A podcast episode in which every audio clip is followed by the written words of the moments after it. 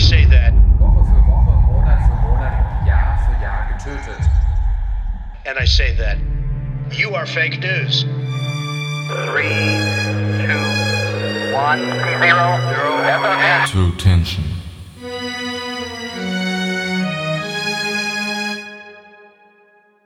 Und damit hallo und herzlich willkommen zu unserem heutigen mehr als verspäteten Halloween Special mit eurem schaurigen Podcast-Host Max und ja, sonst niemandem weiter.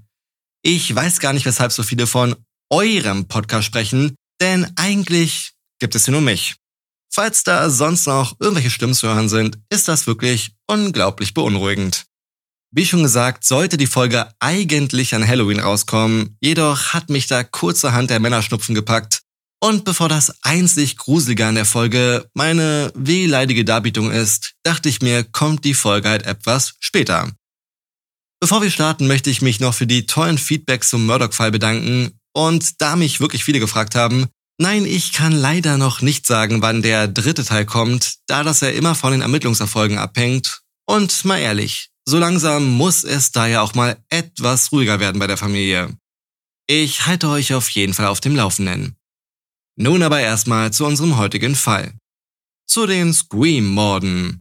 Der ein oder andere kennt den Fall sicherlich schon, aber für mich persönlich gibt es kaum einen passenderen Fall, wenn man an Halloween denkt oder wenn ich an Halloween denke. Und außerdem passt er perfekt zu meiner anderen Folge, die wahren Scream-Morde.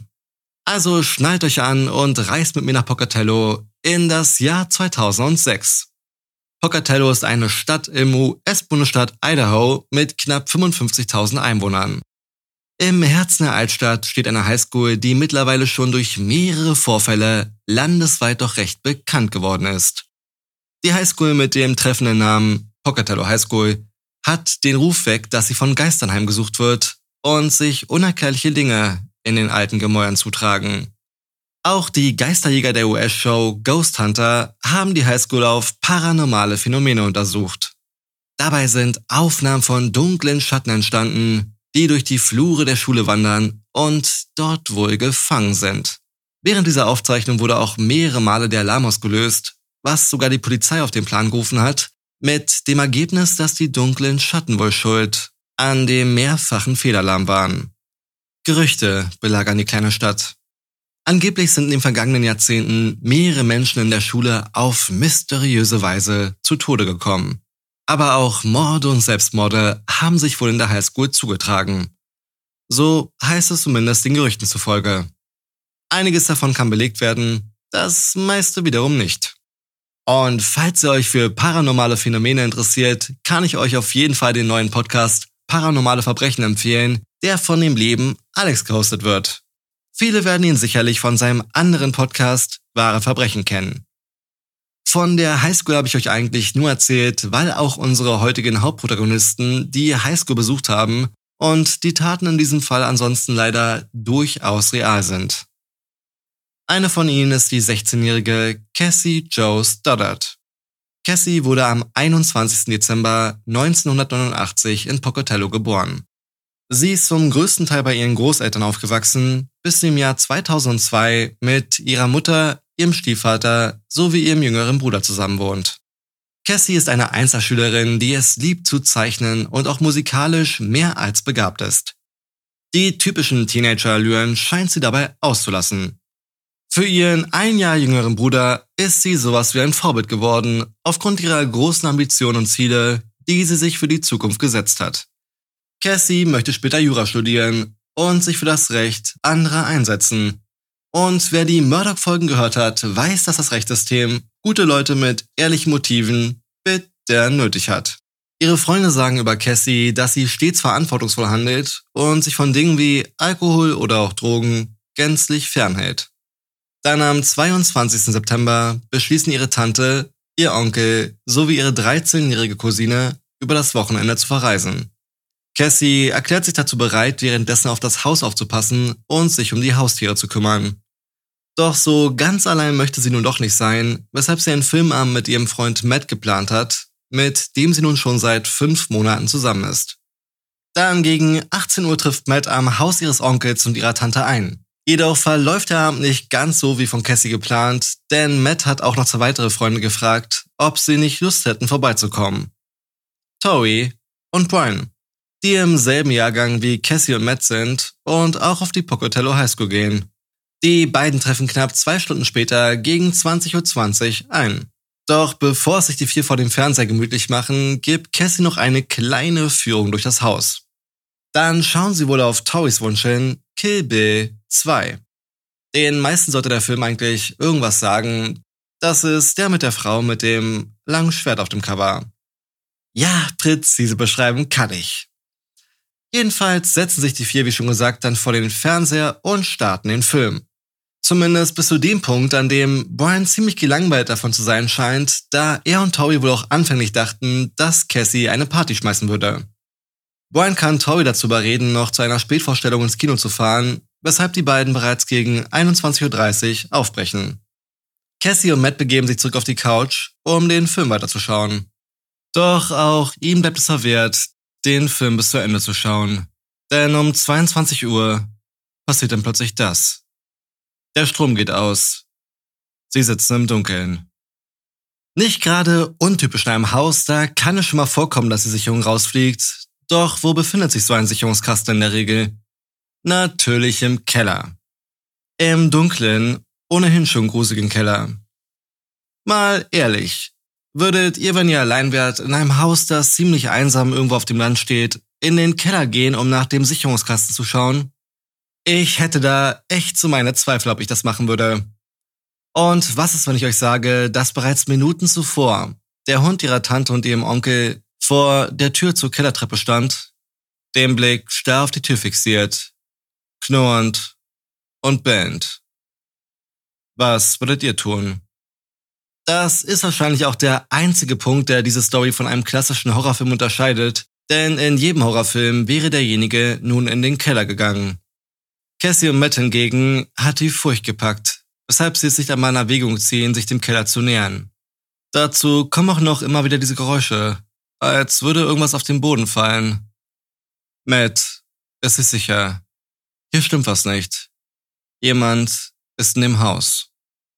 Matt ruft seine Mutter an und fragt, ob er die Nacht über bei Cassie bleiben darf, da sie zu große Angst davor hat, allein zu bleiben.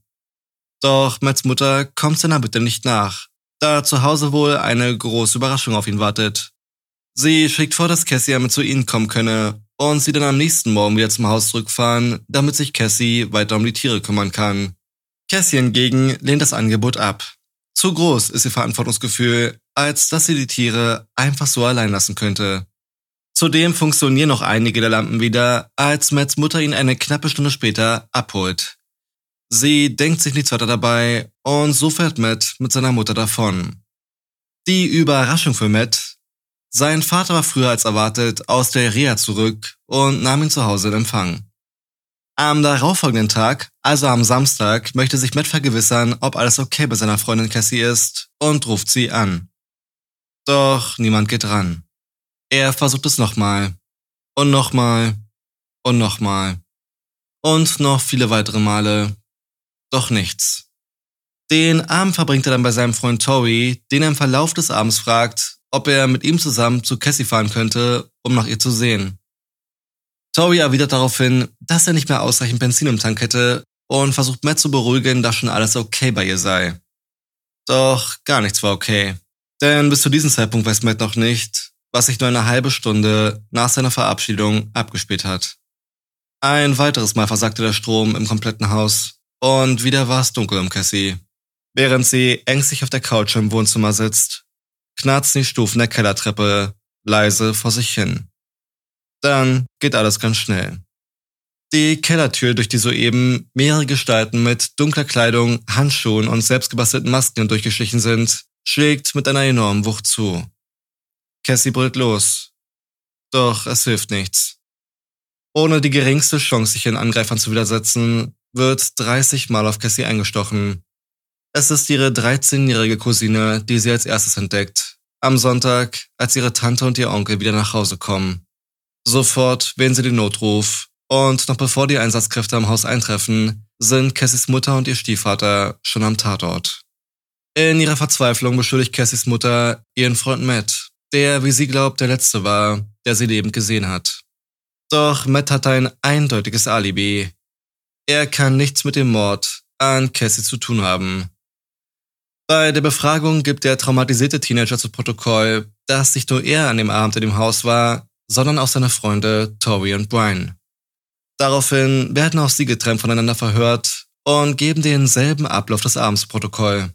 Sie waren es bei Cassie, sind anschließend ins Kino und haben den Rest des Abends bei Tori zu Hause verbracht. Sie können es also gar nicht gewesen sein. Oder? Dann kommt einem der Ermittler eine Idee.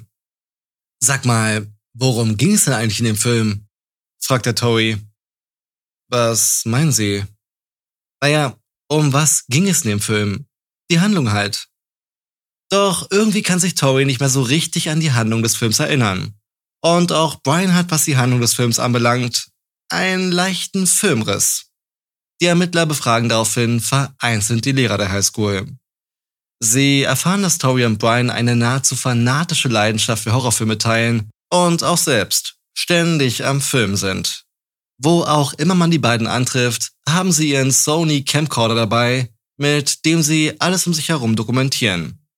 Sie haben zudem auch einen totalen Fable für Serienkiller und sind große Fans der Filmreihe Scream.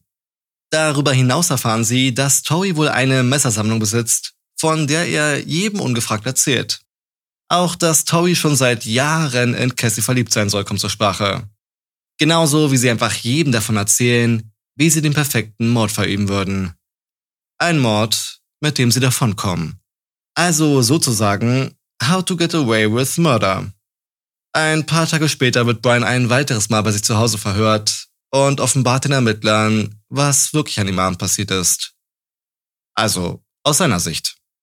Er und Tori hätten die Story mit dem Kino wohl nur erfunden, um von ihrer wahren Beschäftigung abzulenken. Nämlich Autos aufbrechen. Aus Angst vor den Konsequenzen hätten sie sich dann darauf verständigt, dass sie nach dem Besuch bei Cassie ins Kino gegangen seien. Das wäre nun aber wirklich die Wahrheit, sagt Brian.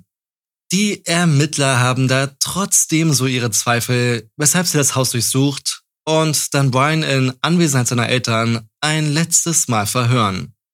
Seine Aussage hat sich nun wie folgt verändert.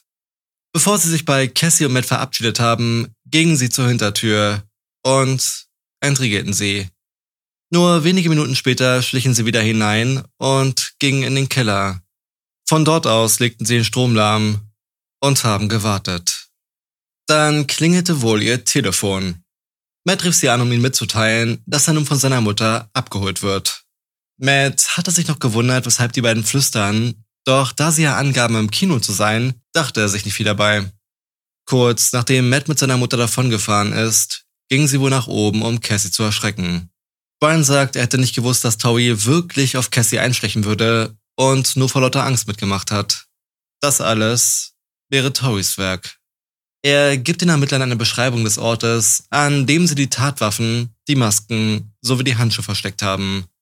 Dass ihr Plan von einem perfekten Mord wohl nicht ganz so von Erfolg gekrönt ist, spiegelt letzten Endes ihre Verhaftung fünf Tage nach dem Mord an Cassie wieder. Die Ermittler finden nicht nur die Tatwaffe, sondern auch ein Videoband, das Tori und Brian mit den anderen Sachen versucht haben zu verbrennen. Es gelingt ihnen, das Videoband wiederherzustellen und stoßen damit auf die grausame Wahrheit. Eine Wahrheit, die abscheulicher nicht sein könnte. So abgrundtief böse, dass man annehmen könnte, die ruhelosen Geister der Highschool wären in die Teenager gefahren, um längst zum Tode verurteilte Serienkiller in ihn zu manifestieren. Aber der Reihe nach. Auf dem Videoband sind Aufnahmen vom 21. sowie vom 22. September zu sehen. Einige dieser Aufnahmen wurden veröffentlicht und andere wiederum nur nacherzählt. Am Abend vor dem Mord um 20 Uhr abends fahren Brian und Tori in Brians Auto umher. Sie unterhalten sich dabei über ein unbekanntes weibliches Opfer, das sie für ihren Plan auserkoren haben. Brian sagt, wir planen eine hohe Anzahl an Menschen zu töten. Wir werden damit Geschichte schreiben. Tori erwidert lachend, an alle FBI-Ermittler, die das hier sehen werden. Ihr wart nicht schnell genug. Brian fügt daraufhin noch hinzu, ihr wart nicht schnell genug und nicht schlau genug. Ein paar Minuten später reden sie über ihren Plan, am Abend zu Cassie und Matt zu fahren. Erst wollen sie Matt nach draußen locken, um ihn dann umzubringen. We found our victim, and sad as it may be, she's our friend. But you know what? We all have to make sacrifices.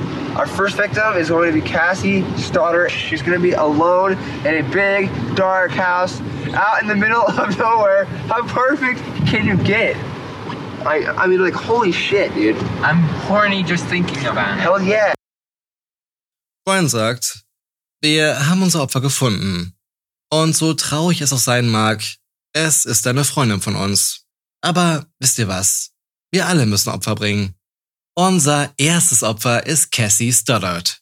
Und sie wird ganz allein in einem großen dunklen Haus irgendwo im Nirgendwo sein. Ich mein, perfekter geht's doch gar nicht. Tori erwidert, ich werd schon geil, wenn ich nur daran denke. Am nächsten Morgen in der Highschool filmen sie Cassie, die gerade vor ihrem Spind steht, und begrüßen sie. Die vierte Stunde schwänzen Brian und Tori, um mit der Ausarbeitung ihrer Pläne fortzufahren. Tori sagt, dass er gerade eine Todesliste erstellt. Dann entschuldigt sich Brian bei Cassies Familie und begründet ihre Tatabsichten damit, dass sie nun mal auserwählt worden sei und einfach perfekt dafür wäre. Lachend fügt er dann noch hinzu, sie wird sterben. Nachdem sie sich an dem Abend von Cassie und Matt verabschiedet haben, starten sie eine weitere Aufnahme. Sie sagen, dass sie zwar sehr nervös, aber bereit seien. We know there's lots of doors. There, there's lots of places to hide. I unlocked the back doors. It's all locked. Now we just gotta wait. Brian sagt, es gibt viele Türen und viele Orte, an denen man sich verstecken kann. Ich habe die Hintertür entriegelt und nun warten wir. Auf ihrer Flucht vom Tatort starten sie dann die letzte Aufnahme. I just killed Cassie. We just left her house. This is not a fucking joke. I'm shaking. I stabbed her in the throat and I saw her lifeless body just uh, disappear. Dude, I just my killed God. Cassie. Oh, oh, fuck. Brian sagt, ich habe Cassie getötet. Wir haben gerade das Haus verlassen. Das ist kein fucking Joke. Ich habe ihr in die Kehle gestochen. Ich sah ihren leblosen Körper. Dude, ich hab grad Cassie getötet. Trotz der mehr als eindeutigen sowie grotesken Aufnahmen bestreitet Brian, dass er irgendwas von Torys Plänen wusste und bis zum Schluss geglaubt hat, dass sie ihren eigenen fiktiven Horrorfilm drehen. Nur schwerlich zu glauben, nachdem er auf der Aufnahme selbst gesagt hat, dass er Cassie ermordet hat. Tori hingegen beschuldigt Brian und weist sämtliche Schuld von sich. Doch das bringt ihn alles nichts, denn am 17. April 2007 wird Brian schuldig gesprochen und zwei Monate später, am 8. Juni, auch Tori. Sie werden nach dem Erwachsenenstrafrecht zu einer lebenslangen Haftstrafe ohne Aussicht auf Bewährung verurteilt. Selbst während des gemeinsamen Gefangenentransports beschuldigen sich Tori und Brian noch immer gegenseitig und versuchen den Fahrer zu überreden, sie doch einfach gehen zu lassen. Sie seien doch einfach nur zwei dumme Kinder, die einen Fehler gemacht haben, sagen sie. Zwei dumme Kinder, die nicht zum ersten Mal geplant haben, jemanden umzubringen, wie sich später herausstellt. Es wäre wohl einer von vielen Versuchen gewesen. Das zumindest beweisen mehrere Aufnahmen, die sie gefunden haben, auf denen zu sehen ist, dass sie ihr Vorhaben immer wieder in letzter Sekunde abbrechen mussten, da irgendwas nicht nach Plan lief. Mal waren die Eltern zu Hause und mal irgendeine Freundin oder ein Freund. Und damit ist auch nicht Cassie gemeint, sondern irgendwelche anderen Jugendlichen, die Brian und Tori für ihre Mordserie eingeplant haben. Und obwohl Cassies Killer geschnappt wurden und ihr Leben im Gefängnis verbringen müssen, geht der Albtraum für Cassies Familie weiter. Ihre Tante und ihr Onkel bringen es nicht übers Herz, in das Haus zurückzukehren, in dem ihre Nichte so kaltblütig ermordet wurde, weshalb sie es verkaufen. Sie versuchen es zumindest, doch es sollte ganze neun Jahre dauern, bis sie es für einen Spottpreis verkauft bekommen haben. Doch noch viel schlimmer für sie ist der Verlust ihrer eigenen Tochter, die mit den Dämonen in ihrem Kopf nicht mehr weiterleben wollte. Immer wieder das Bild ihrer leblosen Cousine vor Augen. Sie nahm sich das Leben. Cassies Mutter hat die Schule verklagt, da sie wohl ihre Aufsichtspflicht verletzt haben und ihnen schon viel früher hätte auffallen müssen, dass irgendwas mit Brian und Tori nicht stimmt. Sie verliert den Fall. Brians und Torys Eltern haben über die Jahre immer wieder versucht, die Strafe ihrer Söhne zu verringern, was man als Elternteil vielleicht auch irgendwie nachvollziehen kann. Aber ehrlich gesagt, für das, was Torys Eltern so abgezogen haben, fehlt mir jegliches Verständnis. Sie behaupten, dass ihr Sohn unschuldig im Gefängnis sitzen würde und dass es rechtswidrig gewesen wäre, ihren minderjährigen Sohn sowie einen Erwachsenen zu verurteilen. Die Verteidiger von Towie versuchen bis zum heutigen Tage eine neue Urteilsverkündung zu erwirken. Grundlage dafür sei wohl ein Beschluss des Supreme Courts aus dem Jahr 2012, aus dem hervorgeht, dass es wohl verfassungswidrig sei, einen Minderjährigen wie einen Erwachsenen zu bestrafen. Und jetzt gut aufpassen, dies betreffe auch Mordfälle. So der Beschluss.